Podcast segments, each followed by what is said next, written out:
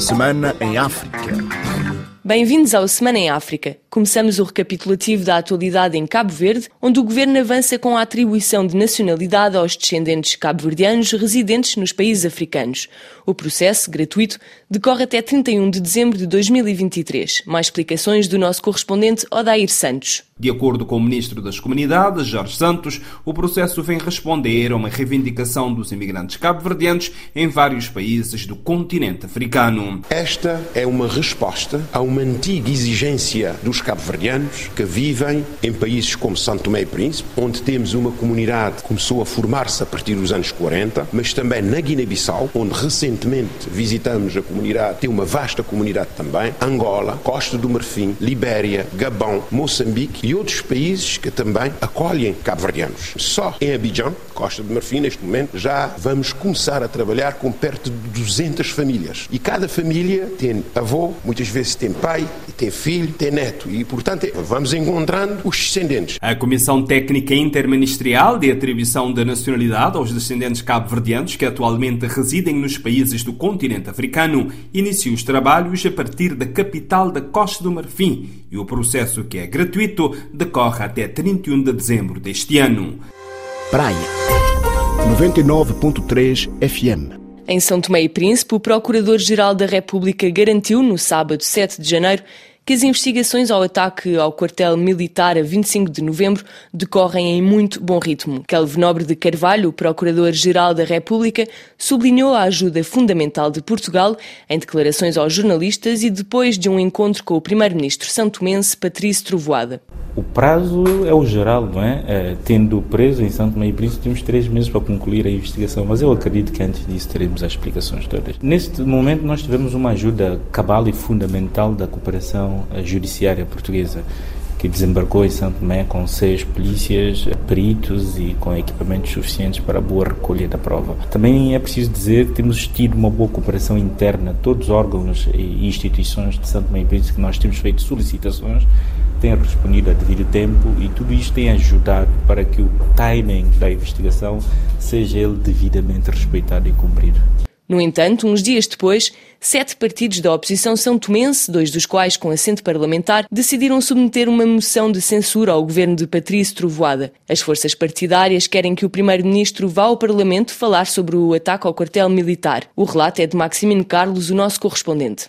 O MLSTB, PST e o BASTA dizem que vão apresentar uma moção de censura ao governo face à recusa da maioria parlamentar do ADI para o debate de urgência sobre o assunto, segundo Jorge Bom Jesus, líder dos social-democratas. Decidimos introduzir uma moção de censura ao 18º governo constitucional, atendendo que é a via política encontrada o líder parlamentar da ADI disse que não se justifica o posicionamento da oposição, tendo em conta que o assunto está sob a alçada da justiça. José António Miguel refuta as acusações da oposição, sublinhando que o caso está entregue ao Ministério Público e que o debate parlamentar só vai atrapalhar as investigações, segundo as suas próprias palavras. São Tomé, 102.8 FM. As eleições legislativas no Benin decorreram pacificamente no domingo 8 de janeiro para eleger os 109 deputados que irão representar o país. Os resultados definitivos foram anunciados ontem, na sexta-feira. A grande novidade é o regresso da oposição, com 28 deputados no Parlamento. O movimento presidencial continua a usufruir da maioria, com 81 assentos parlamentares. Nas últimas legislativas, em 2019, os partidos de oposição não tinham sido autorizados a concorrer e as eleições tinham sido marcadas por violência e detenções arbitrárias. RFI, as vozes do mundo. Em Cabo Verde, o governo aprovou a Estratégia Nacional para a Erradicação da Pobreza Extrema, que inclui 13% da população. Explicações de Odair Santos. Em Cabo Verde, 12.200 famílias vivem na condição de extrema pobreza, o que, segundo dados do Cadastro Social Único, são pessoas que têm menos de 135 escudos, correspondente a 1 euro e 20 cêntimos por dia para a satisfação das suas necessidades básicas. Para retirar desta situação os 13% da população, o governo aprovou a Estratégia Nacional para a Erradicação da Pobreza Extrema até 2026. A ministra da Presidência do Conselho de Ministros e dos Assuntos Parlamentares, Janine Anunciou as medidas concretas dos próximos três anos da Estratégia Nacional para a Erradicação da Pobreza Extrema. A expansão do rendimento social de inclusão, que vai para apoiar, acima de tudo, os agregados familiares com crianças. Porque os dados do Cadastro Social Único também apontam que as crianças representam cerca de 37% daqueles que estão nesta situação de extrema pobreza. Vai-se também utilizar o mecanismo da promoção da inclusão produtiva através das medidas de formação e apoio à criação do próprio negócio para os adultos e ainda expandir a cobertura da pensão social. A governante explicou ainda que os estudos apontam que a transferência de rendimento tem sido eficaz para tirar as pessoas da extrema pobreza, pelo que será uma aposta a manter pelo governo, mas reforçou que é preciso continuar a cultivar e incentivar medidas de autossuficiência para quando as pessoas estiverem na condição de realmente poder aproveitar as oportunidades que o desenvolvimento económico oferece.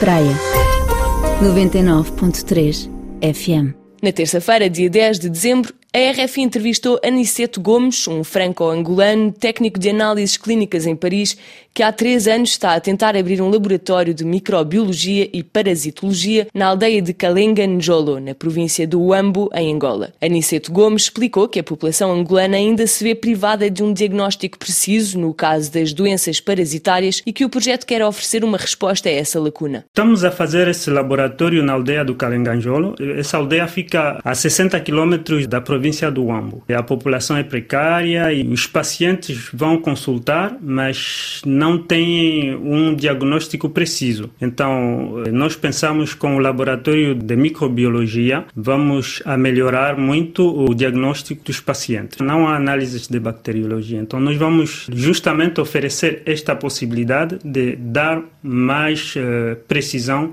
nas análises para diminuir, logicamente, as resistências aos antibióticos. Nós estamos a fazer um laboratório de vocação solidária. Então, a gente na aldeia não tem realmente condições para pagar as análises do laboratório. Então, eles, os que têm menos condições, serão tratados mesmo gratuitamente. Outros que têm mais condições vão participar um pouco mais para perenizar o laboratório. Ainda em Angola, a startup Angocultiva pretende fomentar uma agricultura sustentável no país. Criada por estudantes universitários, a empresa está a desenvolver uma máquina de compostagem acelerada, como contou José Poio, um dos cofundadores que foi entrevistado pela RFI. Numa primeira fase, né, nós começamos a fazer um estudo de campo que é para analisar quais são os problemas existentes aqui a nível da agricultura em Angola. Começamos por ver que um dos problemas é o, a falta de fertilizantes que os agricultores não têm acesso. Nós aqui em Angola não temos ainda nenhuma indústria de fertilizantes, então os agricultores compram os fertilizantes a um preço muito elevado. E como uma forma de solucionar esse problema, nós começamos a fazer a produção de adubo. Mas assim, a produção de adubo já é feita pelos agricultores locais, só que sabemos que o tempo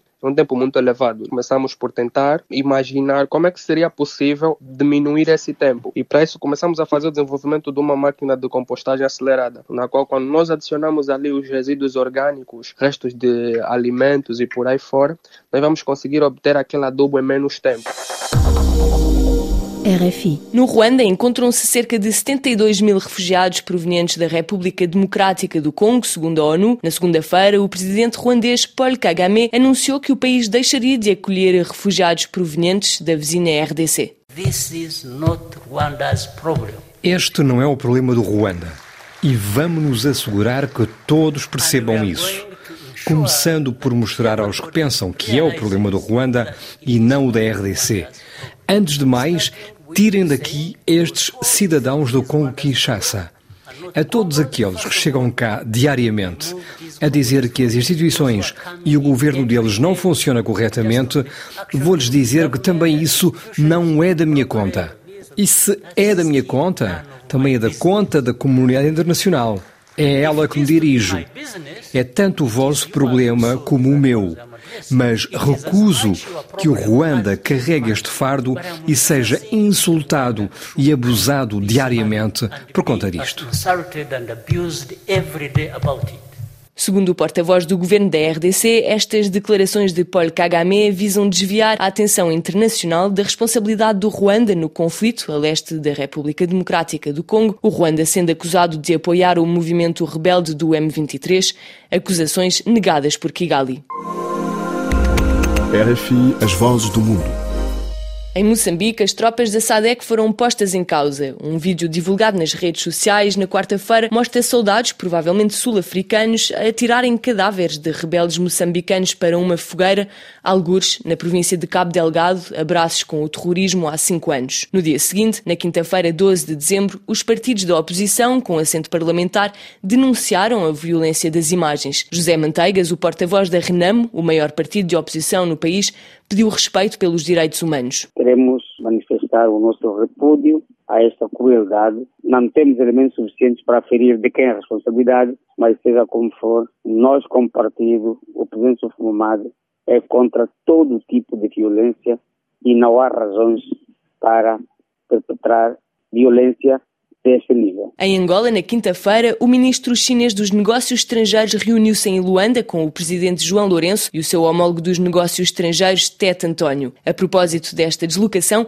o embaixador chinês em Angola, Gong Tao, sublinhou que as relações com Luanda estão na vanguarda da cooperação da China com a África. A cooperação pragmática China-Angola foi desenvolvida e consolidada constantemente formando uma excelente convergência de interesses. Até a data, a China tem sido o maior parceiro comercial de Angola, o maior mercado de exportação e uma importante fonte de investimento durante vários anos. Enquanto Angola é o segundo maior parceiro comercial e o maior exportador do petróleo da China em África. A cooperação China-Angola está na vanguarda da cooperação China-África. RFI, a Rádio do Mundo. Por fim, já se sabe o nome do coordenador da próxima Cimeira do Clima, a COP28. Será Ahmed Al-Jaber, o ministro da Indústria dos Emirados Árabes Unidos e diretor executivo da gigante petrolífera estatal de Abu Dhabi. E ao fim deste Semana em África, voltamos para a semana com mais atualização da atualidade africana.